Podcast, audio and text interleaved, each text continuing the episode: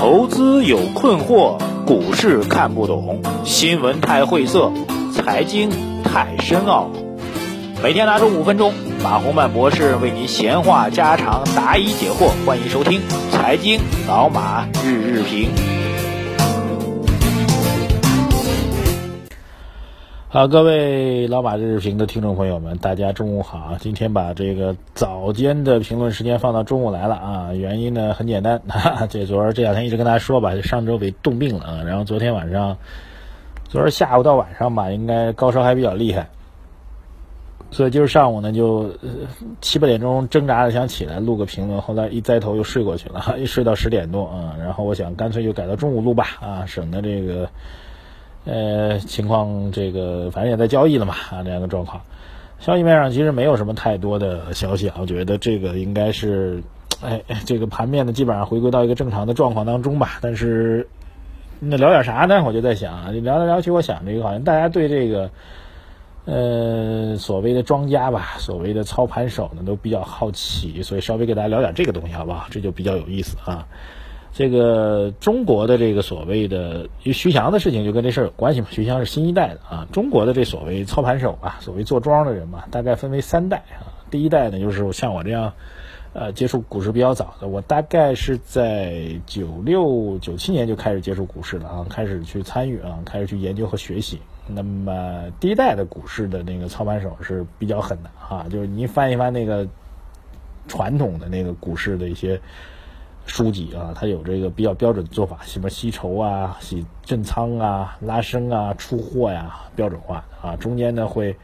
啊不断的有很多的这个这个对倒啊、控盘啊这样一些技术性的操作啊。老一代的，包括当时啊，因为最早的时候股市那秩序也比较乱啊，当时很多股评家呃自己也可以炒股啊，股评家本身就在炒股，所以这个就特别乱啊。然后证券公司也可以炒啊，个人也可以炒，基金机构也可以炒。公司也可以炒啊！大家那时候有个说法叫做“无股不庄”嘛，就所有的股票都有庄啊。然后庄是怎么来做的？这个呃，又又确定出来这风格各不相同啊。有的庄家比较妖啊。那时候我们比如说经常会说海南的穷字头的啊，那时候都要海南那时候深圳的公司啊，在深圳上市的公司一般都是三个字的啊，比如陕啊。呃，上海上市都是这个这个四个字的。那时候穷字头就是海南的公司，因为离深圳比较近嘛，所以海南公司基本上都在深交所交易。那时候穷字头的公司啊，海南的上市公司呢，个顶个都很妖啊，股价波动特别特别大啊，然后呢，这个暴涨暴跌啊，这所以就就就非常典型。这是第一代。实际上来讲，这第一代的这个操盘手啊，这股民的做法啊，这个这个庄家的做法，基本上还是时间比较长的。呃，我印象应该至少持续了有七八年的时间吧。当时这整个市场的法治建设也不不不不到位啊，就是呃明知这个有庄在，然后明知有人在操控盘子啊，然但是呃查处力度严重不够啊，偶尔难搬啊，非常少的会查一两个啊。当然也有这个庄家，就是这当然也有很多故事了。就比如某公司的这个 操盘手啊，或者说庄家吧，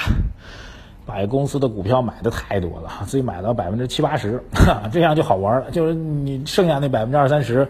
很多人可能就基本上跟着你玩嘛，就大多数人都不动了啊。不动之后呢，导致这股票呢就是成他们家的了。想几块几开盘就几块几开盘，想最高涨到多少就最高涨多少，想最低做多少就最低做多少，想这个呃收盘收多少就收到多少。啊，那过瘾嘛，倒也挺过瘾的啊。所以那时候那个经常会有一些个股，这动不动就给你些暗示啊，这个呃这价格上什么做到四毛四，那可能告诉你快死了啊，八毛八那就可能要涨了，对吧？就很诡异，就是有点那个明目张胆吧，我觉得明目张胆在玩啊。然后呢，也有很多庄家，就比如我刚才说的那种啊，控盘已经控到百分之六七十的流通盘了。呃，然后自己出货出不掉，就很难出掉它，已经没人去接了啊！甚至大家伙儿就整个圈子里面，那时候那个证券公司的这个操盘手的，他们自己之间也有个圈子，这圈子的核心就是在交易所内部的这个这穿马甲的红马甲哈，他们这是这个呃一机构的代表，然后呢，互相之间大家都有个圈子，就这股票是这他们在做啊，他已经吃了百分之六七十了，那别人还会接吗？没人去接。所以就会使得这很多庄家看起来表面很爽，然后一直撑到什么？你你你你可以从一百一块钱股票做到一百块钱啊！我只是理论上说啊，然后你一百块钱能卖得掉吗？你一一点都卖不掉，一直撑到你自己的这个资金不够了，或者大盘暴跌了啊！想想看，就是那比如说赶上大熊市了，那所有的股票都在跌，你就在那扛着吧，扛着扛着，别人都卖给你，对不对？扛最后扛不了，自己就就就腰斩哈。所谓那时候也有出货，也有什么就通过连续的跌停板来出货的啊，有吧？也有哈。所以这个整个市场呢比较混乱，比较惨烈，这是第一代啊。第二代我觉得是一个比较中转的一个第二代哈。第二代就是这个以这个德隆系为代表的，呃，德隆的这个唐氏兄弟啊，这个应该是对中国资本市场，我觉得他们属于善庄啊，属于对中国资本市场是有一定的价值贡献的这个所谓的庄家。他们干嘛呢？他们是把这个做庄啊，做股票的价格的操纵和这个公司的产业资本的融融合放在一起的。比如以新疆为代表，他们主要做的新疆的一些上市公司啊，新疆上市公司的，而以做农业为主啊，地域和这个产业属性都非常明确啊，然后把这些公司的这个。呃，不只是在做它的股票，而且还把整个公司的产业价值链在做提升啊，帮你去做销售啊，帮你做品牌啊，帮你去打通这个上下游的产业链啊，等等等等，然后让你公司的内在价值在提升啊，然后在过程当中呢，我既操纵股票，第二呢，股票本身的内在价值呢也在提升当中啊，这就形成所谓善庄的一种概念啊，所以。那后来呢？随着唐氏兄弟呢被干掉啊，他们也是就很明显，从这个交易价格上来讲，比如当时做新疆屯河这些公司，呃，公司的这些股价就明显的就被人操纵，就永远是一条横线啊，K 线图就很长时间保持在一个横线的状态当中，没有任何的波动啊，包括大盘的剧烈的波动，它都会岿然不动啊，这本身呢就也也会引发这个，就毕竟有人在控制价格嘛。也是违反规则的哈，所以后来随着德荣系的崩塌，德荣系后来也是因为资金链的问题崩塌了啊，也撑不住。就是当大势变成熊市的时候，你任何一个再强势的庄家，上市公司有再有估值、再有这个利好的效应，也撑不住啊。然后到就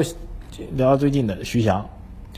徐翔这事儿背后一直有这样的传闻啊，我我觉得我也没必要去承担所谓的风险啊，所以就把这传闻告诉大家，就是我们中国永远有一帮子所谓的既得利益群体啊，这帮既得利益群体是大家可以想见的那那些群体，这些群体呢不方便自己去搂钱啊，不方便自己出面在资本上去搂钱，然后呢，他们就会找到类似于徐翔这样的所谓的私募基金，把钱交给这样的私募基金去做投资。啊，所以这样的私募基金，你有钱，你把钱给人家，人都未必把产品卖给你，对吧？这会成为这样一个问题。然后呢，这个既得利益群体呢，就会在幕后呢，也会帮助类似于徐翔这样的私募基金，啊，比如某公司要重组了，啊，某公司要要要改造了，某公司要注资了，某公司要收购了，等等等等。OK，把这消息提前告诉你，然后徐翔这样的私募基金呢，又先去买，啊，提前去买，买完之后呢，这个既得利益群体呢，又会通过这个类似于公募基金啊，类似于券商的基金啊，再帮他去拉抬。然后在这时候呢，又让徐翔这样的私募基金先出出货啊，所以才会有这一个又一个所谓的徐翔那样的股神。我们坚定的相信，不存在所谓的啊，在这种今天今年的盘面跌成这样的情况，波波动成这样的情况，徐翔的基金盈利还在百分之一百到百分之两百以上，那里面毕竟是有猫腻的。那关键问题是从徐翔这一条链条当中，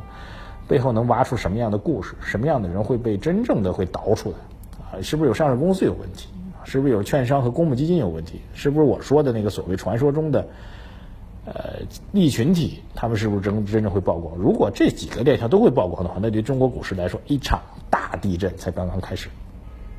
好吧，今天因为这个身体状态不太好，所以先跟大家聊聊这个。不知道这话题大家有没有兴趣啊？希望大家多给我点回馈，好不好？听完我每天讲内容有什么这样的感觉？给我点回馈啊！关注我的微信公众号“财经马红漫”啊，然后把您的感想写出来，我都在那边等着大家呢。谢谢大家。再见啊！还要提醒大家关注我们这个在爱奇艺上的《马上湖》节目啊！谢谢大家支持，谢谢，再见。